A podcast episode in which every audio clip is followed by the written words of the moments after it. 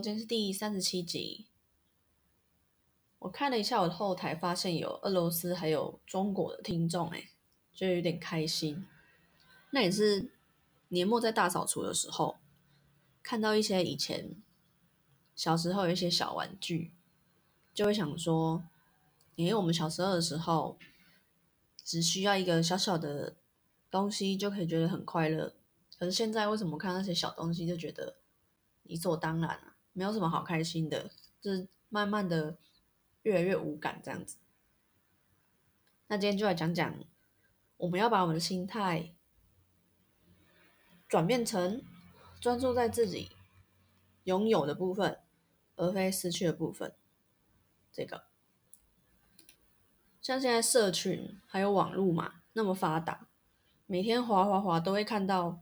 不管是朋友或者是商家打广告啊，一定都是我们都放一些好的东西。那在看的人就会觉得说：“哇，别人的日子好像过得很好哎，啊，我怎么过得这样子？”但我想说的是，别人过得好，只是你没有看他不好的部分啊。还有，人家过得这么好。肯定是有付出一些努力的嘛。如果你不想要付出那些努力就达到那个程度，当然是不可能的嘛。所以说，我们学习专注在自己拥有的部分，也是一种肯定哎。因为我发现我在做身心灵的功课以来，我会习惯性的去觉得说我进步，我没有进步，或者是我进步的太少。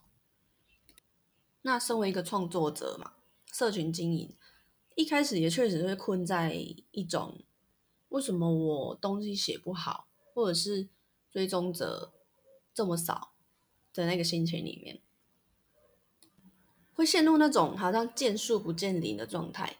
我只看到一棵树，但是我看不到我现在在做的事情，在长期下来其实是有进步的。那这个信念。我想应该是小时候就被植入我们的脑袋里面，像是如果说父母教育我们嘛，会说你考了九十分，那满分有一百分，那也许父母就会告诉你说，你下次还要再考九十五分，然后直到一百。可是人的分数跟体力一样嘛，你不可能每天都这么嗨嘛，每天精神体力都这么好啊。人有高潮也有低潮嘛？为什么我们要去否定那个低潮的自己，或者是否定那个需要休息的自己嘛？而且在日常相处中啊，其实大家也会对会比比较喜欢积极爱讲话的人嘛？那对于比较内向的人，好像评论就比较没有那么高，所以不管是天性他乐不乐观，可能不乐观的人、不积极的人，他也会假装自己很积极嘛，所以就变成一个风气，大家都不接受那个比较黑暗的那个层面。那一个东西只要被压制之后，久了之后，它一定会有反扑啊，那很多事情就这样造成啊。而且我发现自己长大。有一个心态转变，就是小时候很喜欢收集一堆有的没的嘛，那那就是不断的拥有，过一个加法人生。可是到某一个岁数点，突然有一个心境，就是说我拥有这么多，可是我不快乐的话，那又有什么用？所以我就把某些不再有兴趣的东西、不需要的东西，我就捐出去了，把它清掉了。因为一路上我发现，说你拥有一个东西，你持有它，你就需要付出相对的成本去维护它嘛。不管是放在那边空间也好，或者是有一些东西是需要一直用钱去维修的。比较以前的观念会认为说，有就是好，越多就是越好，但我现在都不这么认为了。付出那么多的心力，我还不如就少少的东西有用就留着就好了，其他就谁需要就谁拿去喽。